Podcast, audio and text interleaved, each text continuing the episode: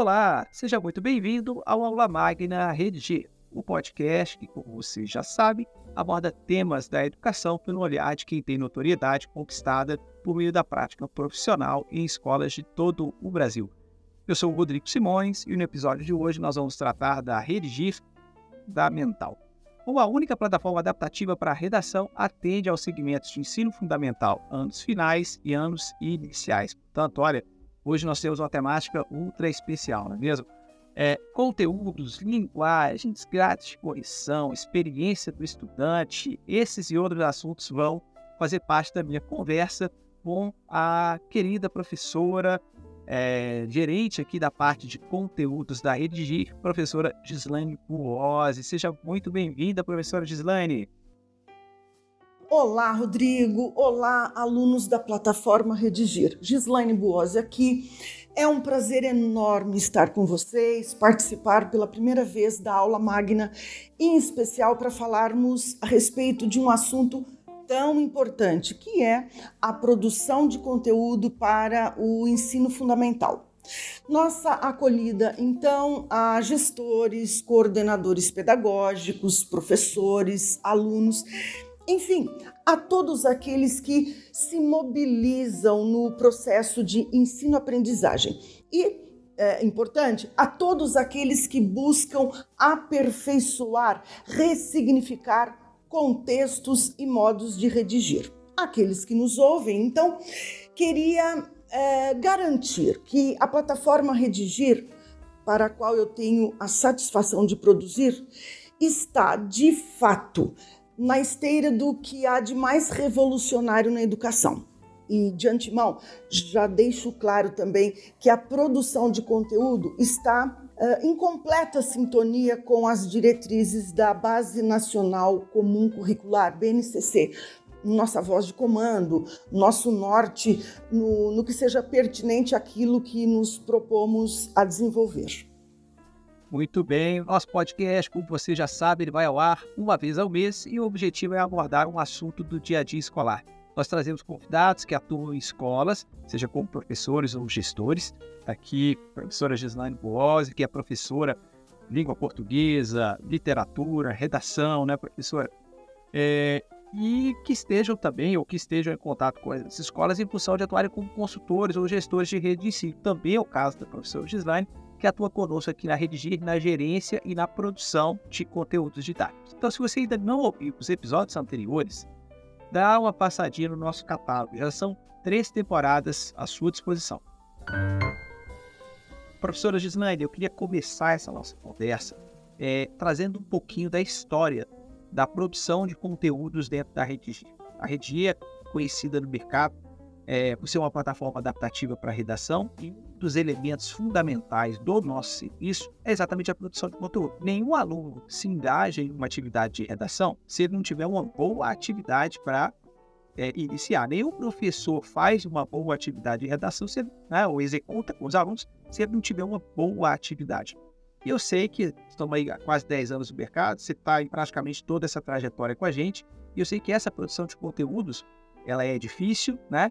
E, uh, sobretudo, ela exige, né, uma, uma, né, uma, um esforço para que a gente possa atender a todos os segmentos. A gente já atende aqui na Redigir desde o quarto ano do fundamental, né, até a terceira série do ensino médio. Então, conta um pouquinho para a gente um pouco dessa história, como é que a gente começou a produzir esse conteúdo, se o foco era no médio ou no ensino fundamental, como é que a gente foi levando isso para frente, o que que tinha e a gente deixou de ter e agora, né, passa né? O que que nos últimos tempos a gente vem desenvolvendo? Bom, eu comecei, na verdade, não com uma pergunta, mas já deve ter umas oito dentro dessa minha fala inicial, né?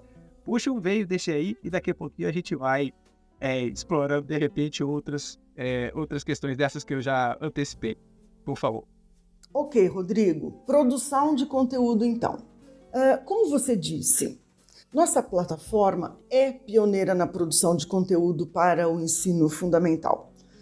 Há outras, é, diversas plataformas que se voltam apenas ou essencialmente à redação do Enem. Ok, é preciso, de fato, atentar ao mais importante processo de seleção de candidatos para as principais universidades públicas do país.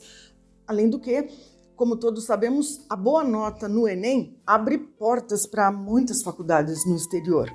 Mas você sabe, Rodrigo, que há uma escalada significativa para a formação do, uh, digamos, do escritor do ensino médio, que precisa dar conta de solucionar situações problema por meio do texto escrito. Entendo que, é, desse modo, não seja razoável abordarmos o aluno do ensino médio, sobretudo o aluno do terceiro ano, nas vésperas do vestibular, com a diversidade de gêneros que compõem a linguagem escrita.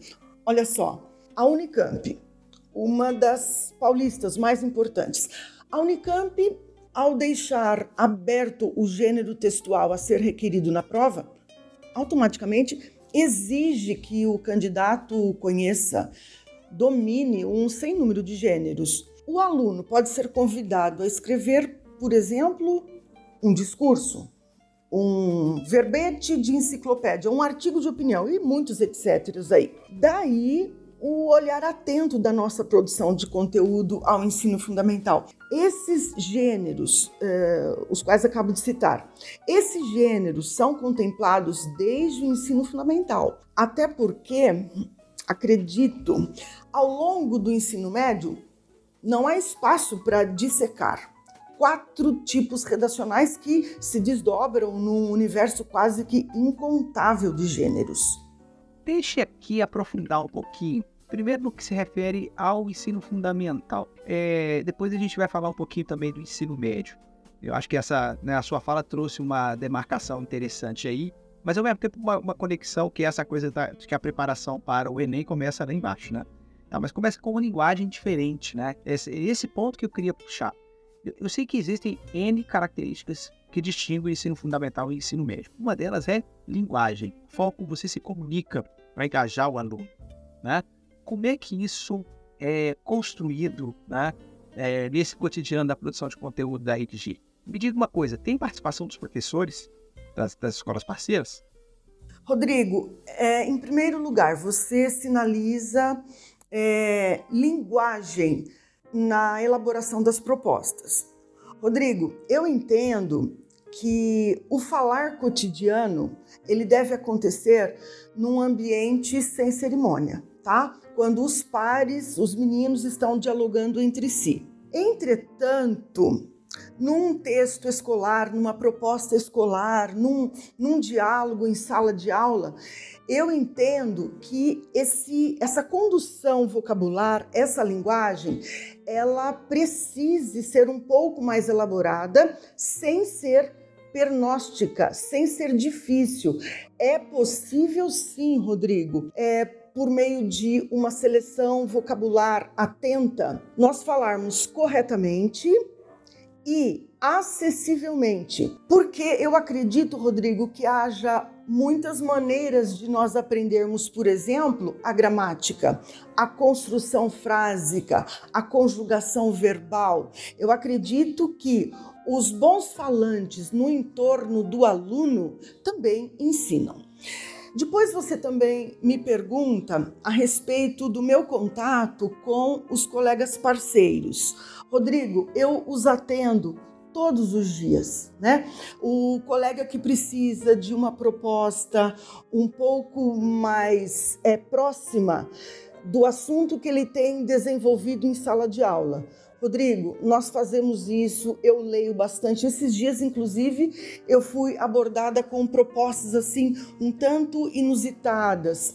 É, a colega me pediu que eu casasse o gênero narrativa de ficção científica com alguns assuntos totalmente específicos que estavam sendo tratados em sala de aula na área de ciências, né? Então eu tive né, a, a, o grato prazer de fazer leituras e de atender a colega. Então esse é um movimento que nós fazemos diariamente, além das propostas é, que já estão à disposição na plataforma. Elas são muito bonitas, elas são muito bem fundamentadas, mas a redigir também atende às necessidades particulares dos colegas. Deixa eu te fazer uma pergunta ainda sobre o ensino fundamental. Eu, eu de vez em quando, passeio ali pelas propostas do ensino fundamental, né? E eu vejo que, por exemplo, a própria estrutura de comando do aluno é diferente, né? Acho que o gênero mais clássico matéria de tema de redação é o Enem, que tem lá a frase tema e tal. Não funciona assim necessariamente no ensino fundamental. Eu vejo que muitas vezes a gente coloca lá algumas dicas, algumas orientações, né, ali para os alunos, para os professores, né? E isso, me parece, tem é, mérito de ajudar o professor, é, na verdade, ajudar o aluno, né?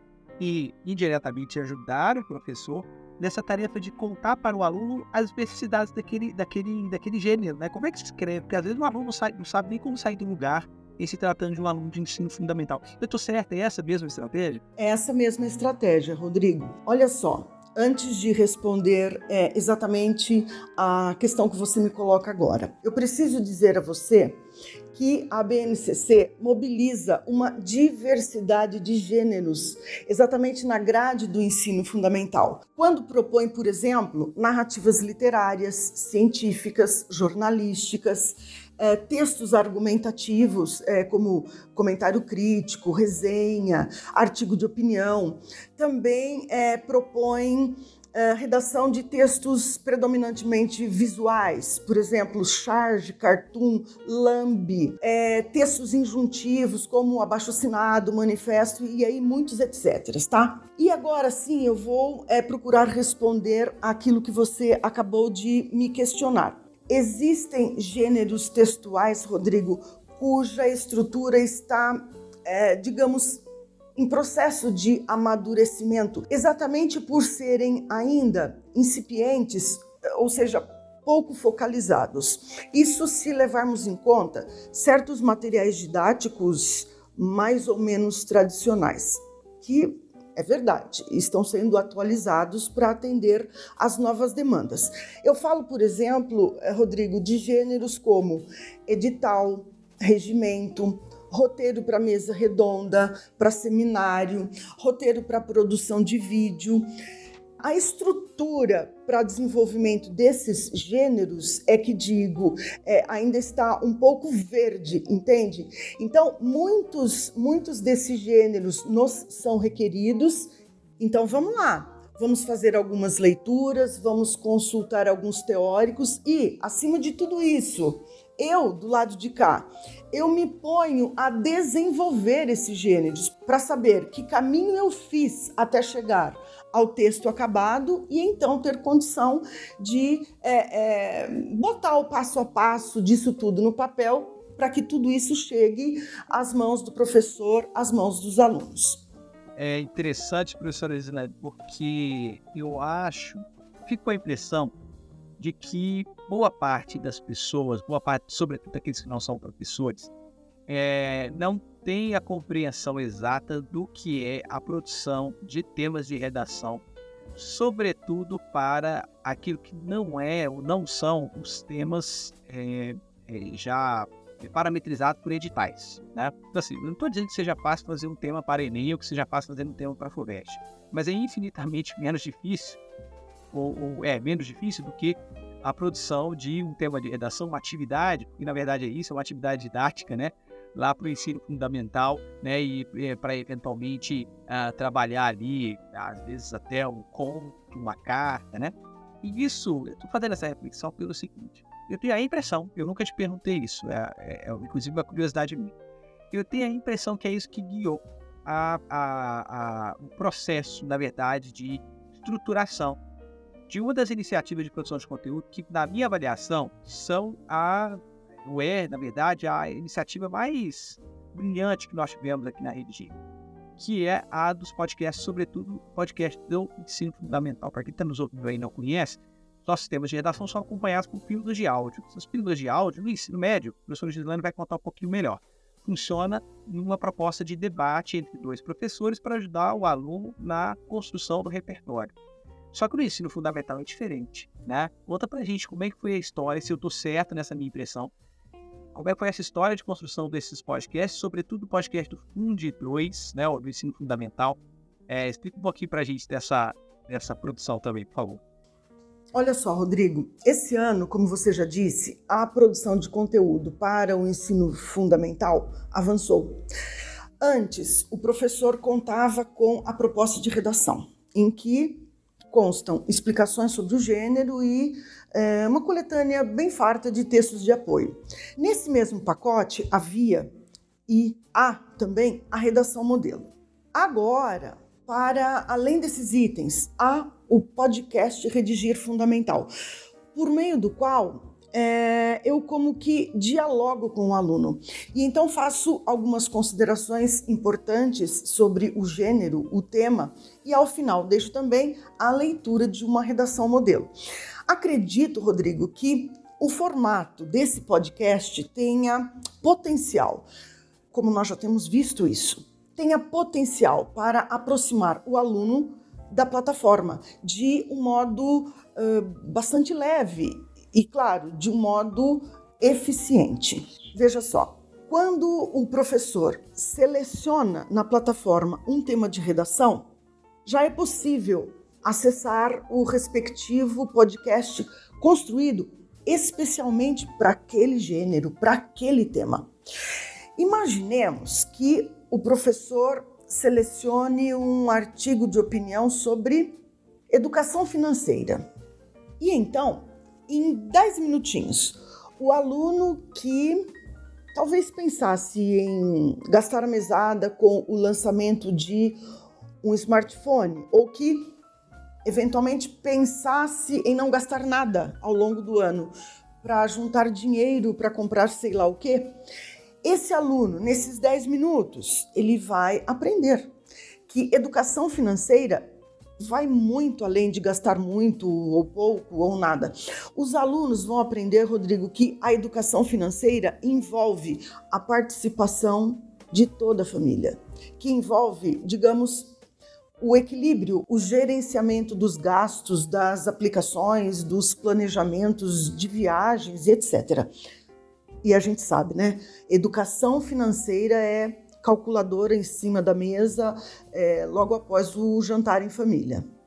E Gislaine, tem uma, uma questão interessante, me permita, me perdoe né, tomar a sua fala de forma mais abrupta aqui, mas eu acho que faz, faz muito sentido colocar isso aqui agora, que é o seguinte, o, o podcast para o ensino médio, né, a gente está falando de podcast, são pílulas de áudio, né, para as pessoas entenderem bem. Então, no ensino médio tem em torno ali de uns 15 minutinhos mais ou menos, né?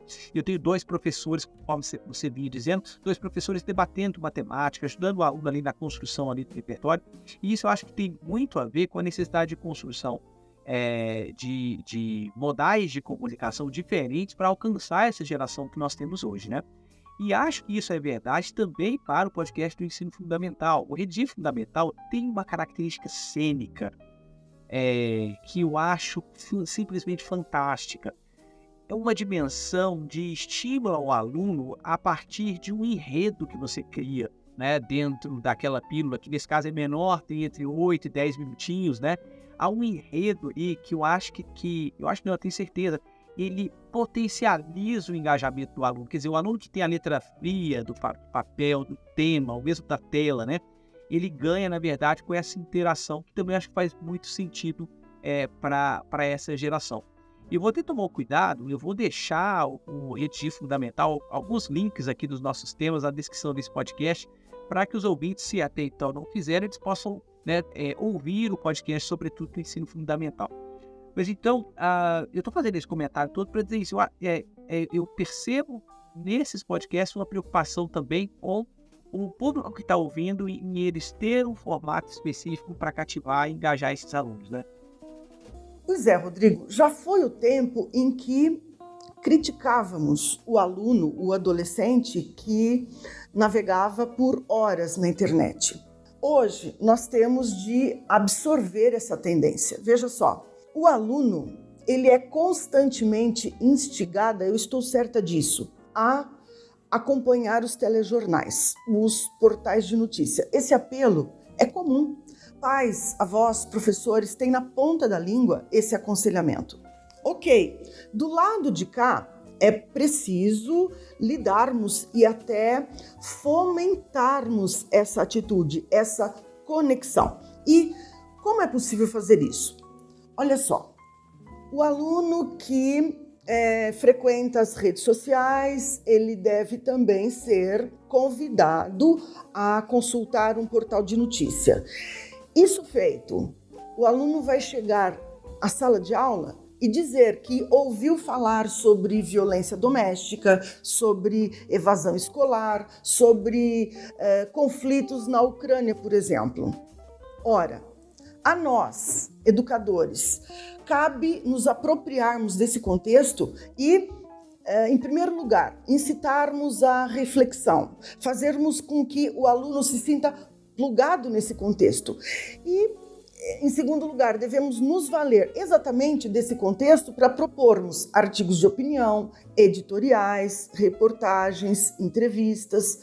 Rodrigo, nós não podemos negar que a cultura digital esteja a serviço da formação da geração a que os sociólogos chamam geração Z a geração de crianças que nasceram imersas à tecnologia digital, é, de crianças que não conheceram nem o chocalho, nem o carrinho de plástico, talvez, mas conheceram o smartphone e o controle remoto. E é, quando digo formação, me refiro é, à completude dessa formação, a educacional, a intelectual e até mesmo a socioemocional. Sim, Rodrigo, a tecnologia também está a serviço dessa formação.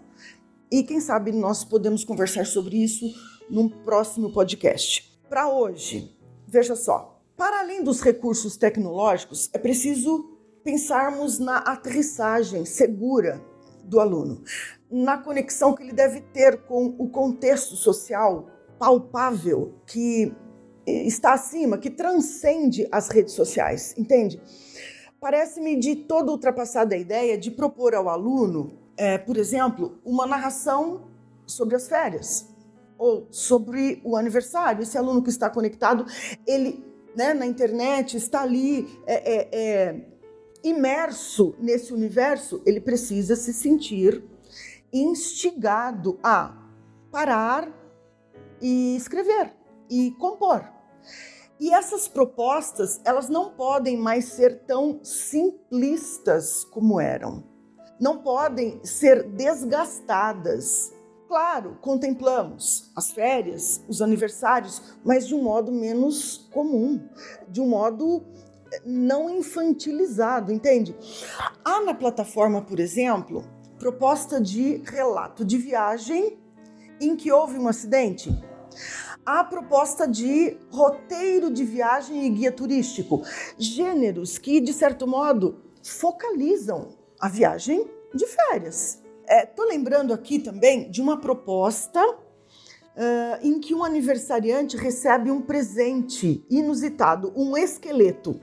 Perceba, Rodrigo, que eu sou sensível quanto à delicadeza necessária para a construção de textos de viés literário. Temos, sim, provocado nossos alunos a perceberem a importância dos amigos, da família, eh, dos idosos que estão ao nosso redor, enfim. Somos essencialmente educadores, Rodrigo, o que nos projeta para dentro e para além das ferramentas tecnológicas.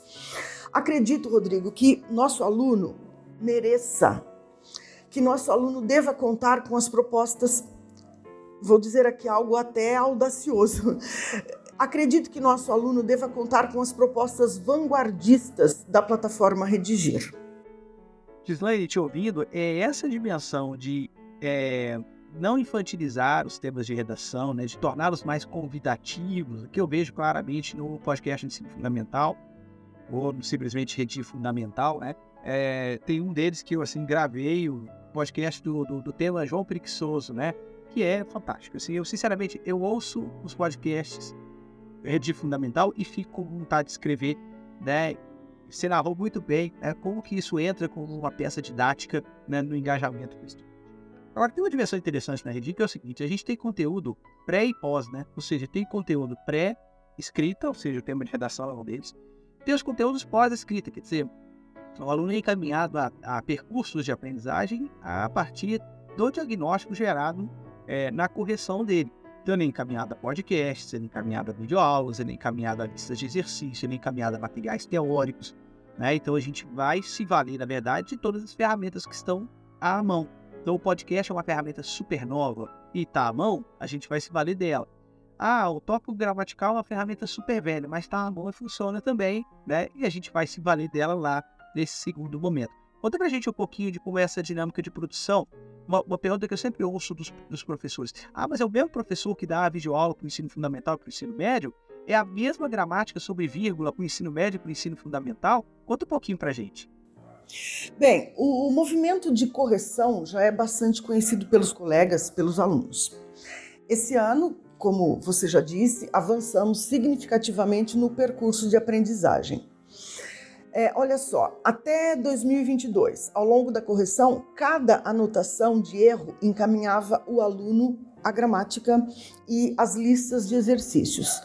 A partir de 2023, o aluno tem à sua disposição, além da gramática e dos exercícios, um podcast que contempla aquela determinada dificuldade.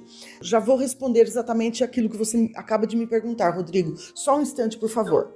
Tá bom, então só uma questão importante. Nós estamos falando de um terceiro podcast, né? Nós falamos do podcast para o ensino médio, que é o podcast Redigir. Falamos do podcast para ensino fundamental, que é o Redigir Fundamental. E agora citamos, para que fique bem claro para os nossos ouvintes, a pílula de podcast que é, se posiciona lá no percurso de aprendizagem e é uma pílula gramatical, né? É uma pílula gramatical, só que em áudio, não é mesmo? Sim, Rodrigo, um podcast rápido, sem gramatiquice. Ou seja, é, sem rodeios, Rodrigo, uma explicação rápida, bem acessível, do jeitinho que o aluno gosta e precisa. Afinal, Rodrigo, o que se espera de uma plataforma adaptativa é que o aluno que gosta, e sabemos que gosta, de navegar, associe tecnologia, criticidade e, o mais importante, autonomia para a produção de textos claros, eficientes, contextualizados, competitivos, bonitos. Rodrigo, sou eu mesma quem produzo conteúdos para ensino fundamental anos iniciais, ensino fundamental anos finais, ensino médio e ensino pré-vestibular com o maior foco no Enem. Eu me sinto é, bastante habilitada para fazer isso, porque é, estou em sala de aula há bastante tempo, já passei por todos esses segmentos e me atiro, me atiro de cabeça mesmo para que é, as nossas propostas sejam é, as melhores, para que as nossas propostas sejam bem fundamentadas e para que o aluno que esteve conosco no Fundamental 1 conheça coisas, conteúdos, propostas diferentes no Fundamental 2 e esse mesmo aluno conheça outros recursos, conheça outros temas, conheça outros recortes quando ele estiver no ensino médio e no pré-vestibular também. É, essa é uma garantia minha, tá, Rodrigo? Ok, Gislaine, muito legal. Se uma pena que o nosso tempo ele é, começa a se esgotar uh, aqui agora.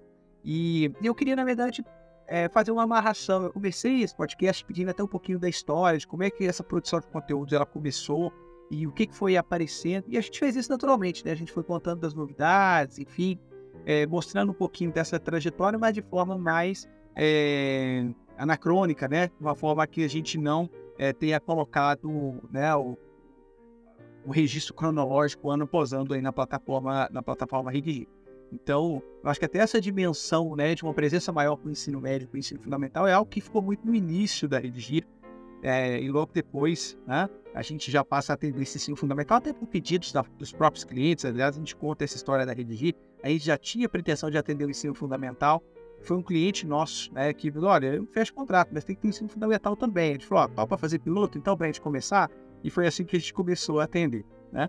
Então, assim, para fechar, né, eu queria retomar essa, essa dimensão de atendimento aí do ensino médio também e outros vestibulares, além do Enem. Eu acho que isso tem espaço também para a gente poder falar um pouquinho em relação, inclusive as grades de correção também, quem sabe.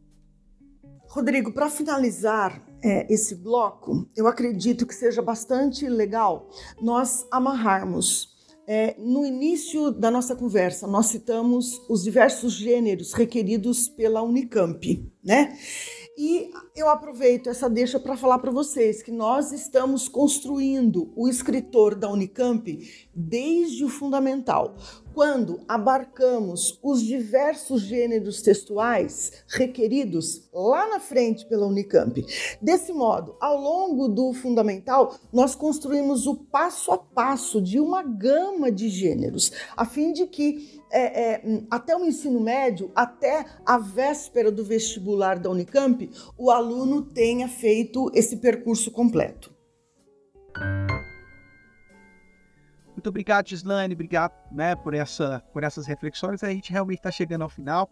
E eu não queria deixar de passar por uma parte que é bastante importante no nosso podcast, que é o Dica do Podcast. Então chegou a hora em que o, né, a gente aqui na, no podcast, a gente traz dicas relativamente ao assunto que a gente está tratando.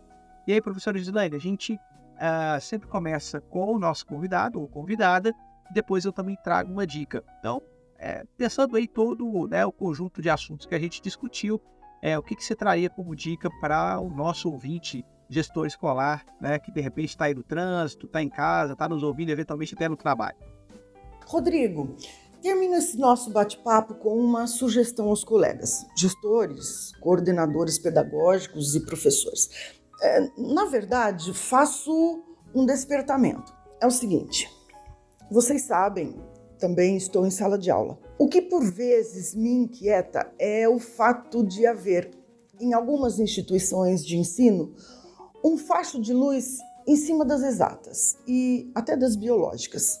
E aqui vai meu lamento, até mesmo no que caiba aos cadernos do Enem. Percebo sinceramente um certo desprestígio à área da arte e das linguagens. Sabe, é, não é só impressão, Rodrigo. Há Olimpíadas de Química, de Física, de Matemática e é verdade, há festivais, mostras, concursos literários, mas convenhamos, é, os eventos artístico-literários sempre em menor proporção se comparados aos outros. Há na plataforma, Rodrigo, é, combos maravilhosos que podem ser adotados pelos parceiros para a realização de concursos literários temáticos. Falo de dois combos em especial. O combo Pinóquio e o Grilo Falante para alunos do Fundamental 1 e o combo O Alienista para alunos do Ensino Fundamental 2. As propostas não é, que perfazem aí esses combos, visitam os mais diversos gêneros redacionais. As propostas são muito bonitas e poderiam ser absorvidas para é, um concurso literário, para um festival artístico, em que se mobilizassem, por exemplo, contação de histórias, teatro.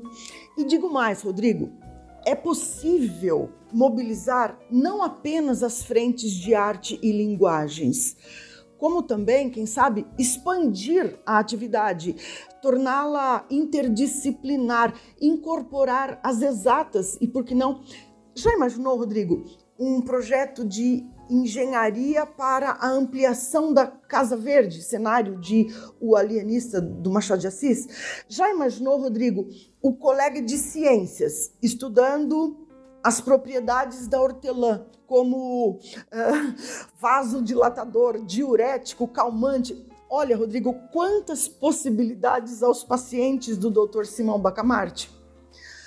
É, Rodrigo, é, para encerrar de vez minhas falas, estou lembrando aqui de um fragmento que, de fato, vai servir para ponto finalizar esse raciocínio. Não me lembro de quem é, vou apenas parafraseá-lo. Algo mais ou menos assim: o universo do que está escrito é muito menor do que o universo que ainda está por ser escrito. É isso.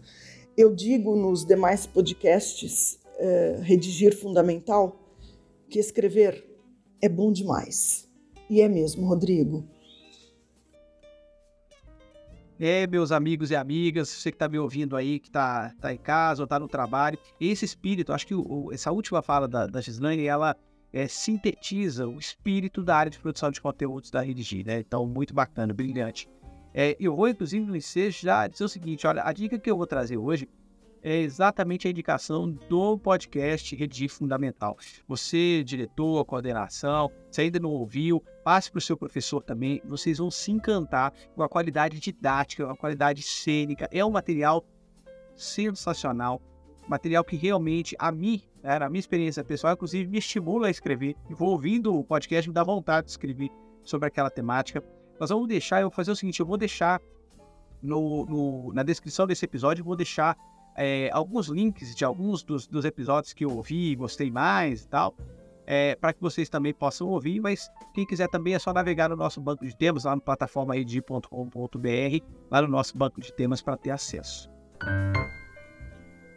Estamos chegando ao final de mais um episódio e eu gostaria primeiramente de agradecer ao carinho da audiência de quem nos escuta. Se você ainda não ouviu os episódios anteriores, basta procurar pelo nosso podcast, o Aula Magna Redigir, no seu tocador de preferência. Estamos no Google e no Apple Podcasts, além do Spotify. Siga-nos e ative o sininho para receber as notificações de novos episódios. A gente também deixa os links no nosso blog. Caso prefira, basta procurar por lá. E não poderia deixar de agradecer também a gentileza da nossa convidada de hoje estar aqui conosco. Muito obrigado, professora Lislaine. Valeu, Rodrigo. Foi um prazer estar com você. Fica aqui meu abraço aos nossos ouvintes, meu abraço a toda a equipe. Foi um prazer. Fique atento às nossas notificações. Todo mês tem episódio fresquinho, feito café mineiro, esperando por você. Prepare os seus pães de queijo e venha com a gente. Tchau!